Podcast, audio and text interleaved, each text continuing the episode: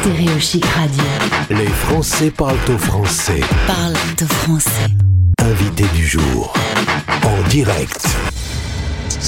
Très heureux de l'accueillir à l'antenne. C'est la première fois qu'on se parle. Laurent est le fondateur les expats, les expats.press, notre partenaire qui euh, chaque jour nous fournit le flash info 100% expat. Bonjour Laurent.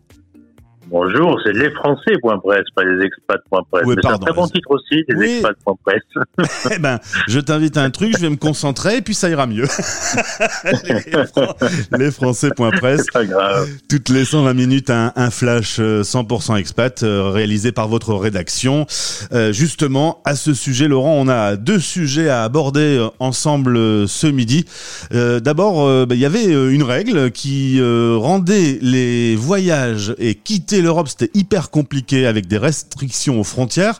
Et le Conseil d'État a mis son nez dans ce sujet vendredi et a cassé cette règle qui ont donc euh, changé. Qu'est-ce qu'on peut en dire, Laurent?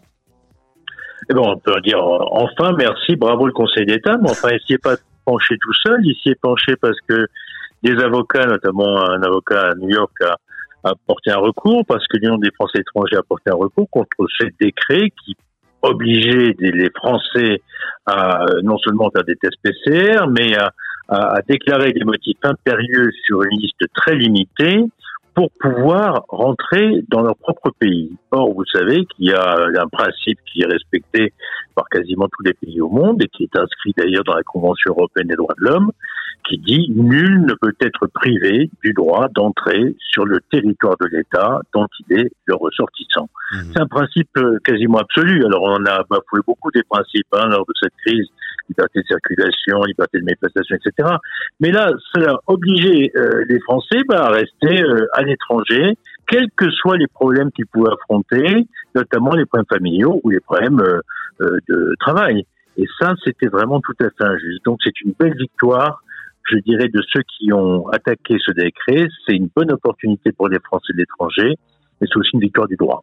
J'ai connu euh, euh, une PVTiste qui est partie en Corée du Sud la semaine dernière. Elle a dû faire un crochet par l'Espagne qui n'avait pas appliqué cette règle pour pouvoir euh, voyager. Euh, C'était un peu absurde et en effet euh, anticonstitutionnel vu que le Conseil d'État a, a cassé euh, cette restriction et ça va rendre les choses un peu plus faciles. C'est vrai que cette crise Alors, de, de Ça la- va, rend- attendez, oui, ça va rendre les choses un peu plus faciles, mais je dis aux Français étrangers d'être cependant méfiants, parce qu'ils savent qu'il y a toujours des contrôleurs zélés qui appliquent des règles qui n'existent pas. Alors, s'ils peuvent faire des tests PCR, je leur recommande d'être prudents, faites-les. Ouais. S'ils peuvent remplir des, et montrer des motifs impérieux, faites-les, parce qu'on ne sait jamais sur qui on tombe. Donc voilà, Ouais. vous avez raison, mais attention, ce n'est qu'un un jugement en référé, c'est-à-dire provisoire.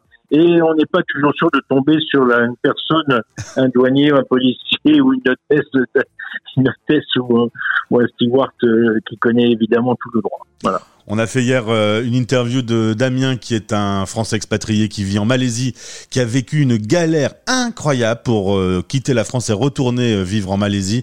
Vraiment, ils lui ont fait la misère. Il a dû payer 2000 balles pour sa famille afin de pouvoir revenir en Malaisie. Franchement, cette pandémie, elle fait parfois un peu péter les plombs. Hein.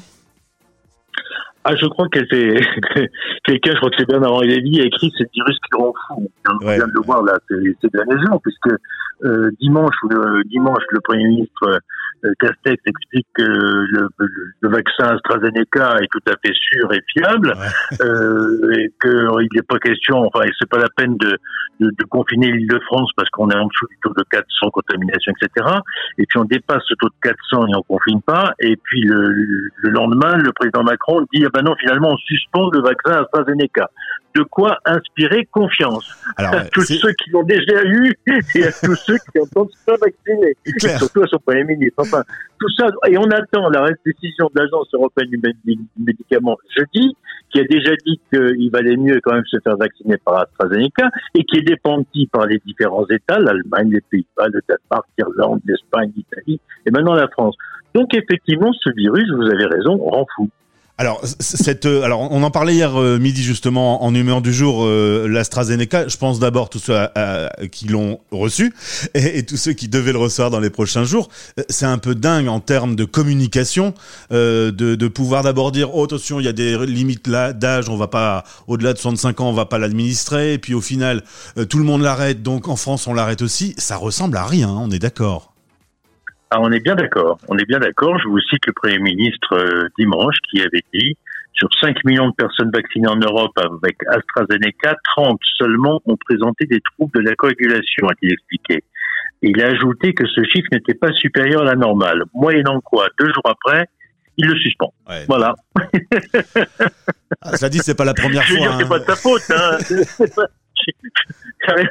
Dans ce que je dis, je trouve que pour euh, encourager les gens à se faire vacciner ou pour apporter une crédibilité à la- parole publique, Hmm. ça va devenir compliqué. C'est Voilà. dingue. ouais.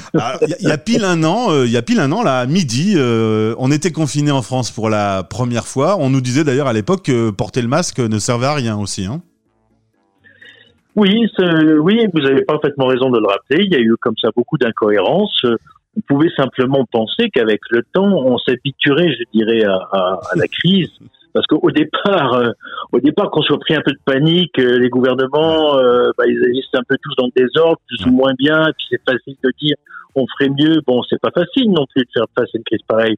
Mais quand même, on a quand même l'impression que les gens, les, les, les- gens à la base, qu'ils soient en France ou à l'étranger, ben justement, arrivent à se débrouiller un peu mieux que un peu mieux que les dirigeants qui sont pris dans des contradictions de, de précipitation, de déclarations euh, qui sont un peu bizarres. Voilà, les, les, les Français eux, se débrouillent, les entreprises font face, à l'étranger aussi se débrouillent. Bon, alors ils passent par l'Espagne.